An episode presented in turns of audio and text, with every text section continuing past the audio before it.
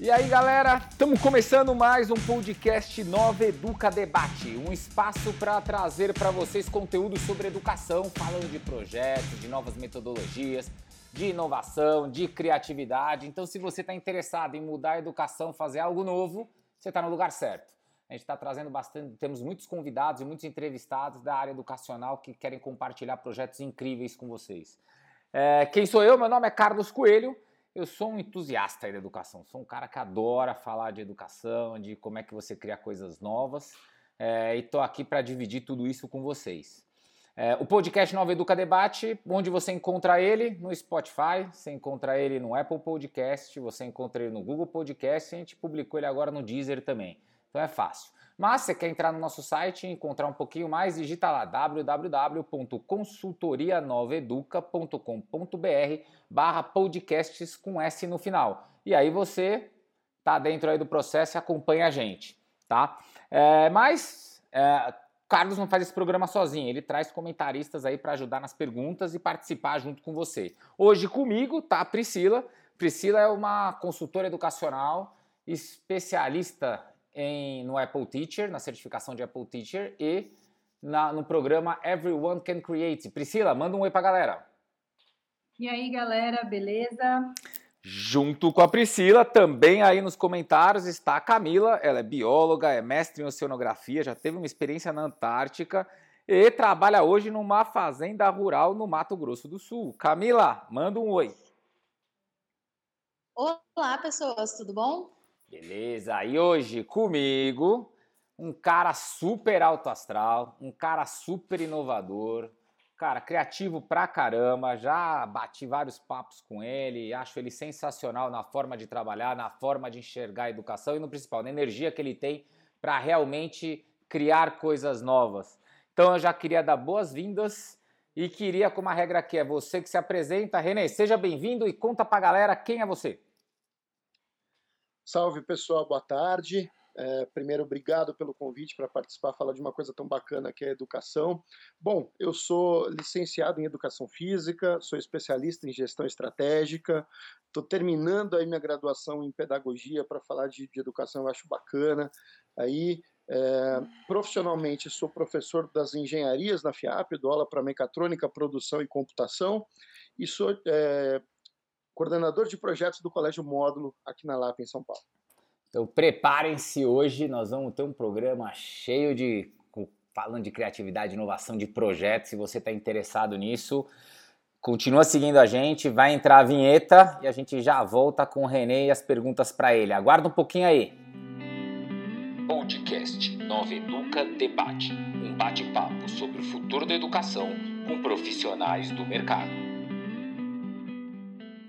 Beleza, Renê. Cara, queria mais uma vez agradecer sua presença aqui e queria que você, aí é um pouco da sua visão, do que, que você enxerga, o que você está vendo dessas mudanças que estão acontecendo na educação e como é que você está vivendo isso? Conta pra gente aí um pouquinho desse tema aí.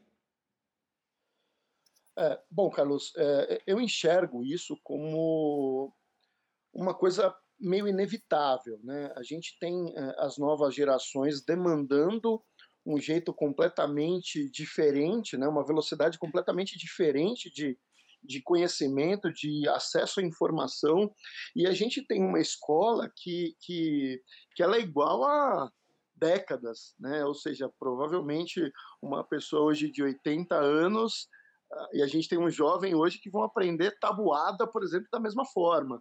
Né? Então a gente entende que, que uh, não tem mais como uh, ficar nesse status em que a gente estava até pouquíssimo tempo atrás. Tá, que legal. E aí, o que, que você enxerga hoje de importante para essas mudanças acontecerem? Como é que é a sua visão com relação à, à educação e o que, que as escolas devem se preocupar, se preocupar para que realmente exista uma mudança e uma disrupção aí nessa, nessa coisa tradicional? É, Carlos, eu acho que é, é, é, é, o formato da história.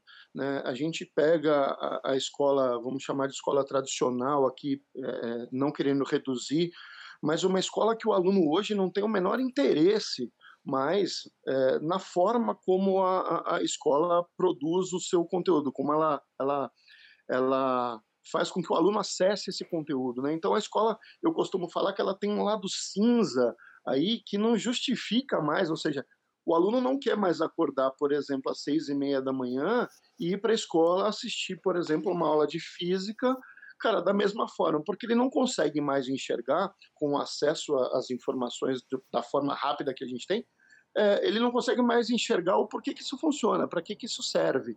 Né? Então, é, é, o que a gente tem feito aí é tentar tirar essa parte cinza da escola. A, a, ideia é fazer com que o aluno se interesse de novo, que seja divertido, que seja desafiador, que seja competitivo e que ele enxergue sentido. Eu acho que é por aí. Tá. E aí, vendo já esse lado do aluno aí para fazer sentido, para ele ter esse processo de tirar essa, como se chama de cinza, né, da escola, é, o que, que você traz aí para o aluno conseguir tirar isso da frente? Que exemplos que você pode dar para o aluno não ficar nesse, nessa, nessa falta de vontade de ir para a escola? Bacana. Bom, é, vou dar o nosso nosso case aqui do módulo, né? Eu encabecei essa mudança de metodologia é, o que a gente tem feito é fazer o aluno construir coisas. Né? Então, ele pega um conceito lá que ele assistiu, por exemplo, na aula de, de física ou de matemática com grandezas e medidas, é, e eu faço ele aplicar isso de verdade, ou seja, eu faço ele produzir uma peça com uma montagem mecânica com precisão de milímetro, ele entende, nossa, isso funciona, é para isso que eu tenho que aprender? Né? É para isso que isso funciona. Então, a gente colocou quatro aulas na nossa grade curricular de projetos. Então, o aluno não é extracurricular, é intracurricular. A gente tem quatro aulas de projeto acontecendo na grade, onde a gente constrói coisas é, é, provando os conceitos. Tá. E, e, mas isso daí o que, que é? Explica para a galera. Isso daqui é uma aula específica. Você tirou uma aula e colocou essa de projeto ou isso é uma aula a mais?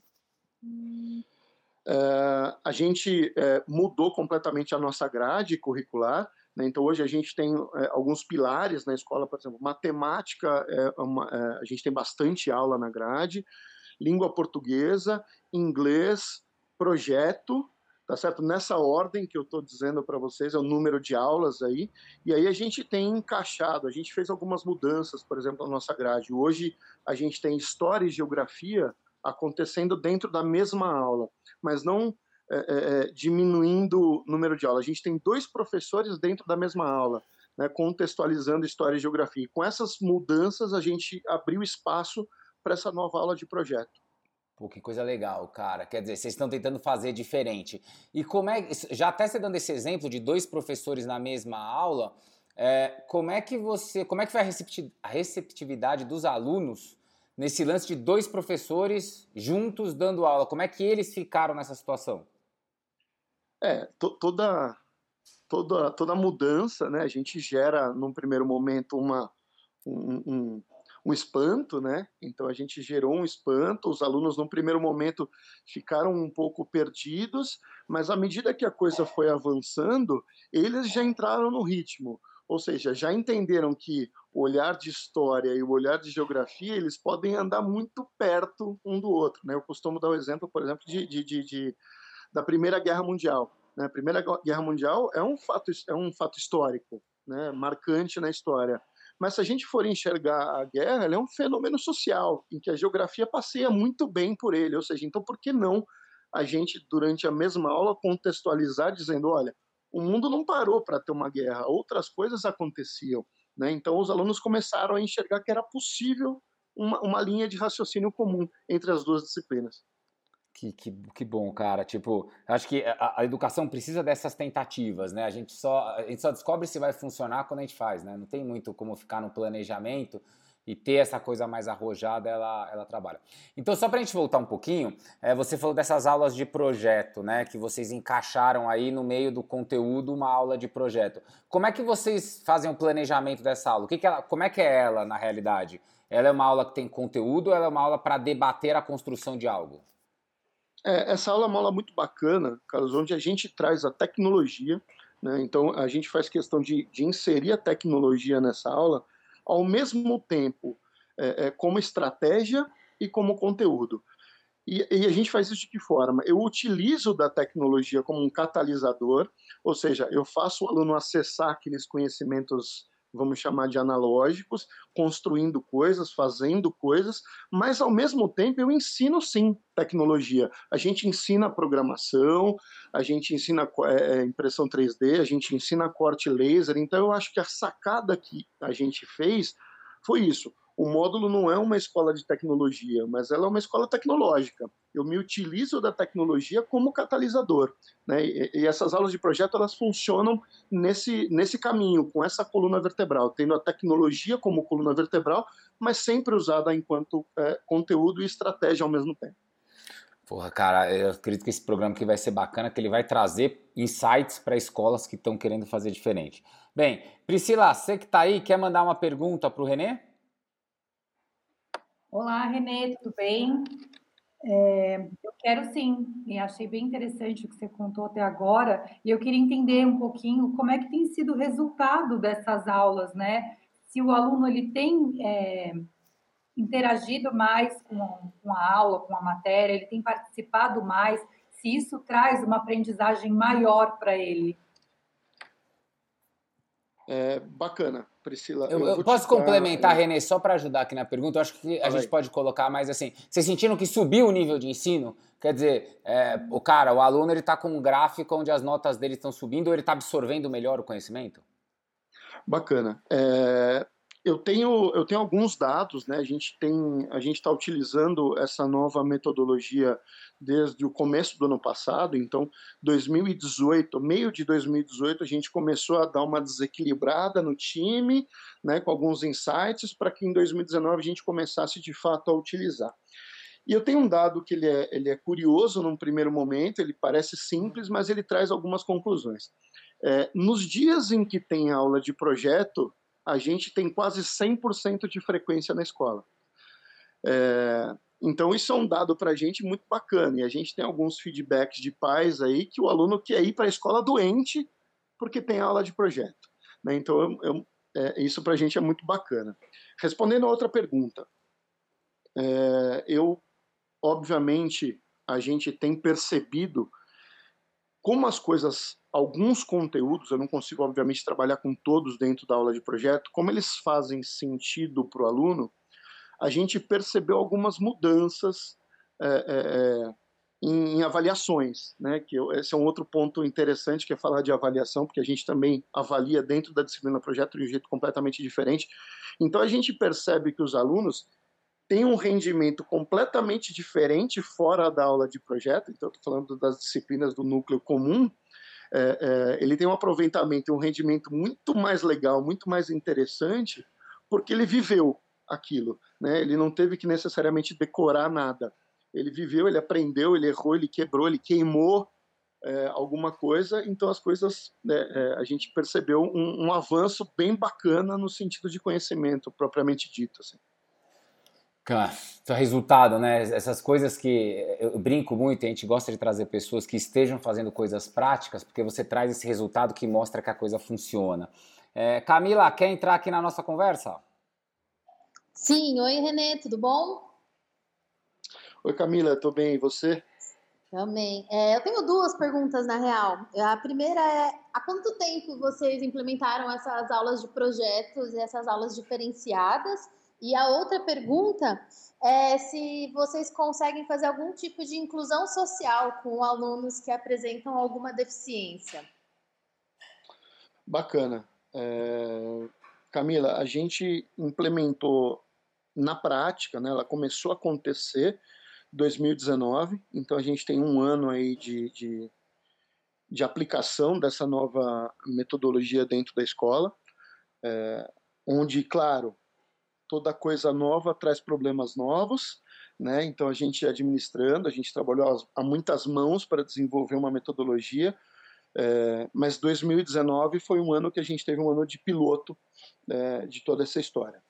É, e sim, é, eu consigo, como a gente se utiliza da tecnologia, né? Fica razoavelmente fácil da gente trabalhar com a inclusão porque, como eu disse, a tecnologia acaba é, é, encurtando os caminhos. Né? Então, eu entendo que se a gente tem um caminho mais curto mais suave, mais interessante, eu também proporciono a inclusão. Pô. E, putz, eu acho que assim, você já mostrou muito claro para a gente, René, que o seu projeto ele está andando, é, como tudo no mundo, está tudo nascendo, ninguém criou a educação ou mudou a educação da noite para o dia, quer dizer, o projeto ele tem um tempo já funcional, funcionando, acontecendo, e obviamente ele deve melhorar com o tempo, até pela sua visão aí, é, dá para perceber que vocês estão trabalhando para crescer. É, e aí eu vou entrar agora no que eu acho que todo, todo mundo de gestão de escola fala, putz, e o professor, né? E como é que a gente trabalha esse cara? E como é que eu convenço esse cara? E como é que eu faço isso acontecer? É, e aí eu vou entrar primeiro numa pergunta que é, você estava em sala de aula, você ainda está em sala de aula na universidade, é, como é que era o Renê sala de aula e como é que você vê o Renê hoje liderando e fazendo a gestão de um projeto desse tamanho? Qual, tem diferença ou é a mesma coisa? Bacana, Carlos, acho que é uma, uma pergunta legal, mas que está até razoavelmente fácil de eu responder, né? Porque como eu trabalho já em uma instituição é, na sala de aula, né, que era que é a FIAP, onde já é uma instituição que tem inovação no seu DNA, e eu costumo brincar que se de uma semana para outra eu tiver uma aula parecida, já começa a ter problema com os alunos, né? Porque os alunos que entram ali já têm é, essa expectativa de aulas diferentes, de desafios e tal, não sei o quê. Então eu não tive essa, essa mudança muito brusca é, com relação a, a, ao que eu já fazia na sala de aula. Né? E, e respondendo à pergunta dos professores, é claro que é, deu um, um, super trabalho e ainda dá um super trabalho de a gente aproximar o professor, é, vamos falar, o professor tradicional, de uma metodologia nova. Né? Então eu tenho uh, o clichê de que coisas novas geram um pouco de medo e um pouco de receio, sim. Então o nosso trabalho vai muito mais no sentido de, olha, isso aqui pode te ajudar, do que, olha, você tem que fazer. Né? Então a gente está indo, a gente vai para um lado, então são várias reuniões, vários treinamentos, vários imersões em ambientes tecnológicos com os professores das disciplinas tradicionais do currículo, para que a gente tenha uma uma proximidade, para que a gente consiga falar a mesma língua e remar todo mundo para o mesmo lado. Né? E, e, e, os professores entenderem que não é uma competição. Né? Olha, a disciplina de projeto veio aqui para competir com a aula tradicional de matemática. Não. A disciplina de projeto ela passa a ser aí uma ferramenta, né? uma estratégia mesmo. Nossa, isso é muito bacana, né? É, juntar, unir os professores, igual você falou, nas duas disciplinas, é, é uma coisa maravilhosa. Eu acho que não tem coisa melhor para o aluno entender. E como fica o planejamento individual desses professores? E se essas oficinas, treinamentos para preparar os professores demoraram muito? Camila, eu vou te dizer que demoraram, não. Eles acontecem constantemente. Né? São encontros com os professores constantes, e hoje é, eu tenho um professor, vou dar um exemplo aqui de um professor de, de, é, de matemática participando dentro de uma aula de projeto. Eu vou contar um case aqui é, que talvez faça sentido. Então, os alunos do primeiro ano do ensino médio regular desenvolveram na aula de projeto um mini arcade um videogame pequenininho, todo um projeto todo desenhado em SolidWorks, ou seja, eles aprenderam a utilizar uma ferramenta de engenharia no primeiro ano do ensino médio regular, aprenderam a cortar isso na cortadora laser, aprenderam a utilizar um Arduino com programação, sensores, botões, uma tela LCD, e a gente colocou é, o jogo que funciona dentro desse arcade é um jogo de matemática, ou seja, são contas, né, operações matemáticas que vão acontecendo num nível crescente de dificuldade, feitos pelo professor de matemática dentro da aula de projeto. Ou seja, eu estou ensinando a matemática junto com a tecnologia. Beleza. Pri, manda aí. Você tem uma pergunta aí? Eu tenho sim. Eu queria saber assim quais são as maiores dificuldades que os professores enfrentam quando eles vão começar esses tipos de projeto. Uh, Priscila, uh, eu acho que eu já até mencionei. Eu acho que a dificuldade é o bloqueio, é o gap que existe é, é, entre o tradicional e a tecnologia. Né? Eu acho que esse buraco é a dificuldade. eu acho que essa dificuldade passa pelo receio, passa de alguma, é, por alguma coisa que é nova e está interferindo na escola, que é um ambiente teoricamente tradicional, teoricamente consagrado do jeito que faz. Eu acho que é esse o, o, o, o, o limbo aí que a gente tem e que precisa ser, que a gente trabalha e precisa ser trabalhado o tempo inteiro. Né? O professor é, é, ele é o motorzinho da coisa toda, né? Mas ele precisa, a gente tem feito trabalhos recorrentes em trazer, em aproximar, em dividir, em compartilhar. É, e só eu não respondi a, a, pergunta da Camila antes com relação ao planejamento. É, o planejamento ele mudou pouco, na verdade, é, é, Camila, no que diz respeito a conteúdo, porque o conteúdo eu consigo atingi-lo em cheio né, é, durante é, o período que o aluno está na escola. Né? Então, o meu planejamento com relação a objetivos, objetivo específico, ele continua muito parecido. O que eu tenho de grande mudança aí é o meio do campo, é a estratégia, é a forma com que eu acesso esse conteúdo. Tá bom? Não sei se eu respondi aí, se fez sentido para vocês. Fez sentido sim, obrigada. É, eu acho que fez, além de fazer tudo sentido, tá bem esclarecedora a sua conversa, né? Tá bem prática no que de como é que as escolas devem trabalhar. Aí eu tenho uma questão aqui, a gente entende então que você colocou que vocês têm treinamentos com professores, vocês preparam essa equipe de professores aí dentro de um calendário, né? E aí a minha pergunta é, mas e no dia a dia? Vocês têm algum suporte que vocês dão para esses caras ou é só nesses encontros ou é só na hora que o cara tem no calendário ou não? Cara, o cara tem uma dúvida segunda-feira de manhã, ele tem algum lugar que ele consegue correr para pedir ajuda?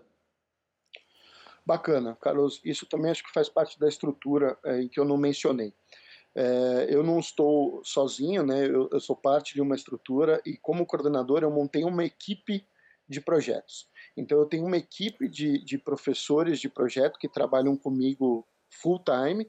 Então eu tenho seis pessoas, são cinco professores, mentores de projeto, e eu tenho um auxiliar que também é de tecnologia, que ficam na escola o tempo inteiro. Então, os professores têm livre acesso, primeiro aos nossos Maker Labs, né, ali que a gente tem dois hoje dentro da escola, é, e livre acesso a esses mentores, para que possam ajudar, para que possam compartilhar alguma dúvida e resolver juntos um problema.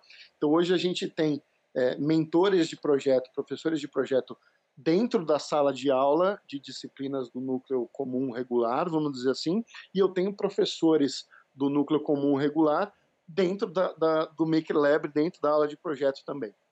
Pô, então quer dizer, você tem um suporte ali que a qualquer momento o professor precisa de um helper, levanta a mão e alguém atende. Isso eu acho sensacional. Porque eu imagino que deve tirar o medo do cara, né? Do professor que tá ali, cara, não sei mexer nisso, vou entrar sozinho e ele dá um suporte. Eu queria que você contasse um pouquinho para mim, já nessa parte de equipe, como é que nasceu esse negócio de ter equipe? Quer dizer, de onde surgiu essa ideia? E que você contasse assim, como é que é o trabalho? Esse trabalho dessa equipe, ele vem crescendo? Quer dizer, a demanda vai aumentando com o tempo? Ou não, a demanda ela é linear, ela vai daquele jeitinho sempre? Legal. É, bom, a ideia da equipe, Carlos, num primeiro momento, a gente tinha aí o objetivo de fazer uma educação completamente diferente, uma educação que envolvesse é, a parte de tecnologia, que tirasse a, a, questão daquele do que eu falei do, do cinza da escola, né, de transformar num ambiente em que os alunos gostassem de estar, curtissem ficar ali. É, e para que eu conseguisse dar vazão a todas essas ideias, eu não tive muito, muita escolha de não ter uma equipe junto comigo. Esses mentores de projeto, é, por um acaso, todos eles foram meus alunos, tá certo? Então eu conheço exatamente a equipe que eu tenho na mão. Então a gente consegue dar vazão a, aos projetos, às coisas ambiciosas através desse time. E o que a gente tem percebido na escola é, são professores entendendo quais são as possibilidades novas é, existem possibilidades que antes não eram sonhadas pelos professores, né? Então, vou falar coisas construídas de cartolina, por exemplo. Hoje a gente corta na laser e constrói mesmo, na mão. Né? Então, os professores estão começando a entender, a perceber que a escola mudou é, o sentido da história toda. Né? Então, a, a demanda é crescente, cara, o tempo inteiro. É, tanto que eu já é, é, é antes da, da gente ter essa, a, a, o afastamento pela, pela, quarentena, da pandemia e tal, é, eu já agreguei mais uma pessoa no time, ou seja, a gente não está mais dando conta de, de solicitações e de professores entendendo que, pô, tem outro caminho, tem outro jeito de fazer. Isso é bem legal. E, e aí eu achei super bacana esse negócio, porque aí mostra, né? Quer dizer, quando você abre, pode ser que no primeiro mês não vai ter uma demanda que você espera, mas com o tempo de projeto, essa curva vai crescendo porque todo mundo vai ficando mais confortável. É, a gente acredita muito nisso, que as escolas precisam tentar para realizar, senão você sempre fica no planejamento, planejamento, planejamento e não acontece. É bem bacana. Priscila, quer mandar uma pergunta? Eu quero sim. O Renê, achei bem interessante você falar que tem toda uma equipe né, por trás disso que trabalha. Mas eu vou agora num exemplo inverso, né? E uma escola que não tem essa equipe, não tem esse suporte, um professor que esteja aqui ouvindo a gente e tem interesse em fazer uma aula assim diferenciada, né? Ele precisa conhecer muito de tecnologia, ou ser super criativo, ou se ele tiver um treinamento, ele consegue fazer esse tipo de aula. Legal, Pri. É... Eu acho que existem diversos níveis aí em que a gente pode aplicar a, a, a utilização da tecnologia como, como estratégia. É, lá na, na, nossa escola, a gente já está, na minha visão, num nível um pouco mais hard. Né? A gente tem, usado ferramentas tecnológicas bastante é, é, poderosas aí no sentido de, de construção de coisas, de, de, prova de conceito e tudo mais. Mas eu acredito que, cara, hoje a gente tem disponíveis aí informações a rodo, né, sobre tecnologia. Eu não estou dizendo só tecnologia de impressora 3D, cortadora laser, programação, não é isso, né? Mas eu consigo é, me utilizar de ferramentas, de metodologias novas dentro da educação com pouco, né? A gente tem aí hoje é, é, ferramentas como quizzes, onde os alunos interagem em tempo real, né, uma aula super divertida, super competitiva. Então, eu não acho que a gente precisa de grande treinamento para isso. Eu, na minha cabeça, o que a gente precisa é do empurrão inicial e de um pouco de vontade para fazer. Né? E, e, respeitando, obviamente, a estrutura, o DNA da instituição, porque também isso, é, na minha cabeça, pode ser um fator limitante. Né? A cultura da instituição ela pode ser um objeto, um obstáculo um pouco maior ou um pouco menor, dependendo do, dos objetivos. Certo, certo. E agora, René, o que, eu ia pedir para você? Se for possível, você contar para a gente, eu acredito muito que o pessoal que escuta aqui, eles querem ver, beleza, o conceito tá batendo, isso aqui tá me deixando super empolgado, mas você consegue dar um exemplo real, assim, de alguma coisa que você construiu, um projeto em si, que você viu que ele começou, que ele teve um cresceu e que ele fez uma entrega diferente dentro da escola? É, eu posso falar de alguns. Eu vou, eu vou contar para vocês um case de um dos projetos que a gente propôs para o oitavo ano. É, oitavo ano, esse projeto ele envolvia, de novo, corte laser, montagem mecânica, programação Arduino, sensoriamento, uso de motores e tal. É, mas eu trouxe para dentro desse projeto é, professora de biologia, por exemplo. A gente montou, a gente construiu um peixe, é, mais ou menos 60, 50, 60 centímetros, em que ele nada mesmo de verdade, então ele tem uma estrutura de isopor e tal, e ele tem uma boca enorme, e à medida que ele vai nadando, ele recolhe lixo da superfície da água. E a gente levou esse peixe num parque aqui de São Paulo. E a hora que a gente colocou esse peixe no lago, foram 10, 12 peixes ali que a gente colocou no lago, cara, a gente parou o parque inteiro. Com gente aplaudindo, com a administração do parque dizendo: gente, a gente precisa de 300 desses, por que, que vocês não fazem? Ou seja, eu estou usando tecnologia, eu estou trazendo a biologia com a consciência ambiental e eu estou colocando na prática a resolução de um problema com um desafio. Né? Então, o aluno se sente parte daquele problema e, mais do que isso, ele se sente parte da solução, o que gera uma consciência completamente diferente do que eu chegar num slide e dizer para ele: olha, consciência ambiental é assim, isso é meio ambiente. Isso tem também, mas à medida que eu coloco ele dentro do problema e dentro da solução, a coisa toma um rumo completamente diferente. Pô, que bacana. Cara, nem tem um comentário. Camila, você quer mandar uma aí? Ah, eu fiquei super empolgada com essa história do peixe, achei sensacional. É, e é um peixe muito grande. É, quanto de, de, lixo ele consegue pegar? É, são, imagino que pega bastante de plástico, consegue pegar algumas coisas mais sólidas, duras, pesadas? Sim, é, cada peixe, é, é, pelo teste que a gente fez em loco ali, ele pega por volta de um quilo e meio, dois quilos de coisas da superfície d'água. Coisas que eu digo pode ser pode ser é, é, é, pedaço de plástico, papel de chiclete, de bala, pode ser folha seca, que às vezes também é um problema, né? Então ele, ele sai recolhendo tudo isso. Mais ou menos um quilo e meio, dois quilos foi o que a gente conseguiu medir com esse projeto especificamente. Poxa, que legal. E me fala uma coisa, esses projetos que vocês fazem, vocês divulgam ele para a comunidade? É divulgado em algum lugar? É, bacana. A gente, o ano o ano passado foi o nosso primeiro ano de construção de projetos e a gente fez no final do ano um grande evento chamado de Future Fest, onde a gente teve mais de 500 projetos expostos, construídos pelos alunos de primeiro ano do Fundamental 1 até o terceiro ano do médio, então foram mais de 500 projetos, entre eles jogos, competições, demonstrações, é, e tal, e a gente abriu para toda a comunidade. Né? Então a gente está é, muito longe de uma feira de ciências, era, foi um ambiente de experiências mesmo, em que a gente abriu não só para os pais, os nossos alunos, mas para a comunidade em geral. A gente teve por volta de quase 3 mil pessoas circulando no colégio nesse dia. Putz. Eu vou ser bem sincero, eu não faço isso, tá? O programa está estourando meu tempo aqui, mas eu gostei tanto que eu quero que você conte outro case. Eu acho que o programa vai ficar muito legal você contar outro case aí. Manda outro aí que eu vou segurar o tempo aqui. Beleza, vou falar um outro projeto que a gente fez com o primeiro aninho do Fundamental 1. É, o primeiro aninho do Fundamental 1, eles construíram um vasinho inteligente. Então era um, um conceito de elétrica simples, né? Então, pra vocês terem uma ideia, a gente falou de elétrons com o primeiro ano do Fundamental 1 tudo isso de um jeito muito lúdico, né, brincando com bolinha de gude para entender a condução da energia elétrica e tal, não sei o quê, para ele saber por que, que ele não pode colocar o dedinho no buraquinho da parede, na tomada.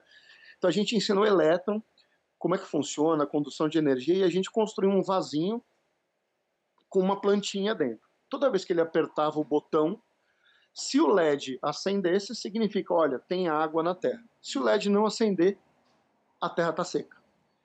Então aí eles começaram a entender um pouquinho como é que funciona. Para que, que a planta precisa de água? Como é que ela funciona? Quanto de luz? Ou seja, de novo eu trouxe conceitos aí é, é, travados que todo mundo aprende de um jeito diferente para dentro desse projeto. Então eles construíram cada cada dupla de alunos construiu um, né? É, aprendeu a cortar na cortadora laser, a desenhar num, num, num, software de desenho 2D e montaram cada dupla o seu vasinho. E aí a gente, o que é bacana dessa história também, Carlos, que eu não falei, é assim, isso não fica como presente para os alunos, né? Eles não levam isso para casa. A gente deixa muito claro que a gente ensina a fazer. Né? O nosso, nosso objetivo, nosso propósito é ensinar a fazer. Então esse é mais um case aí que a gente tem é, dentro da escola. E já posso emendar outro, se você quiser, que eu já, já falei um pouquinho dele, que é o arcade do primeiro ano do, do ensino médio, jogo de matemática. E a, a, o René, pode ideia... emendar de boa, porque case pra gente é sempre legal. Pode emendar tranquilo. Não se preocupa com boa. o tempo do programa, não.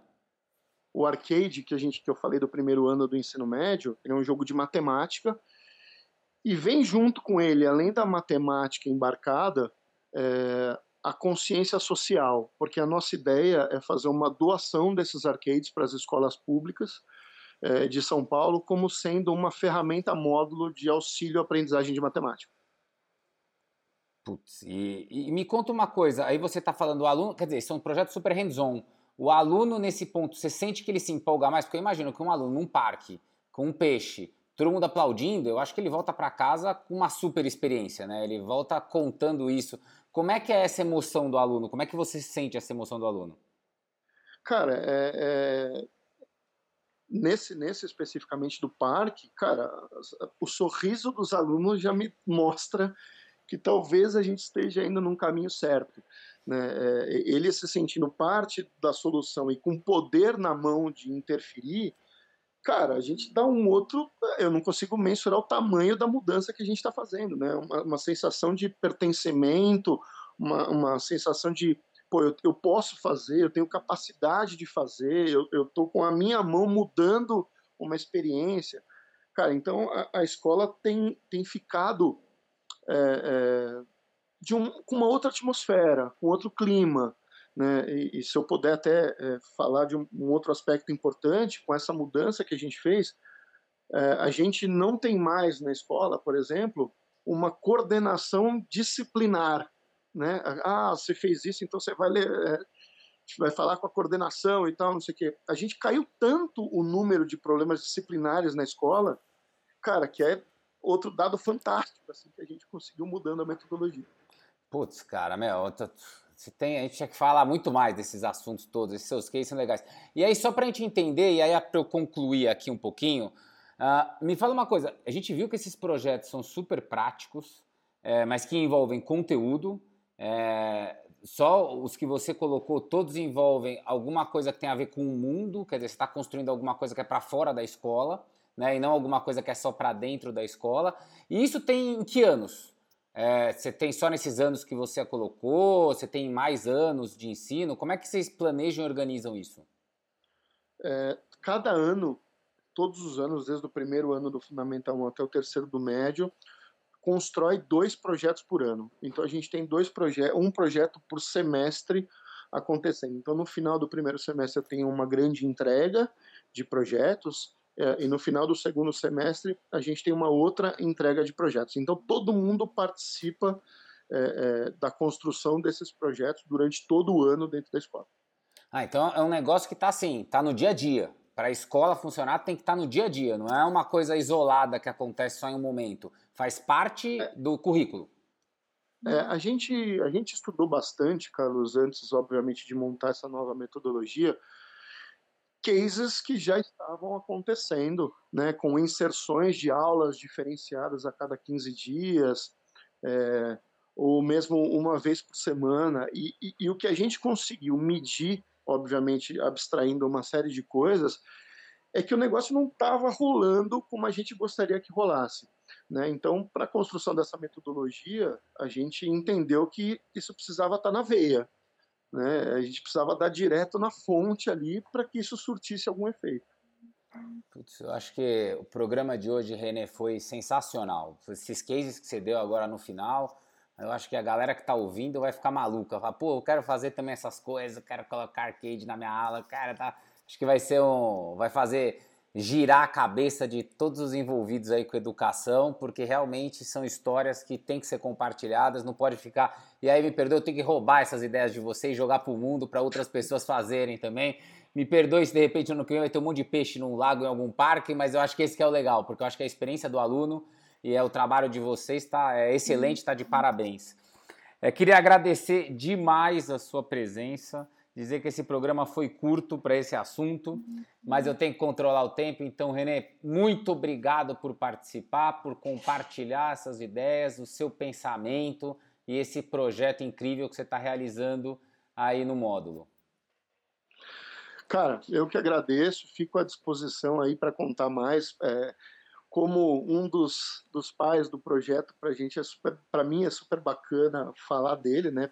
Primeiro porque eu acredito nisso, e depois porque a gente tem de fato obtido uma mudança do status.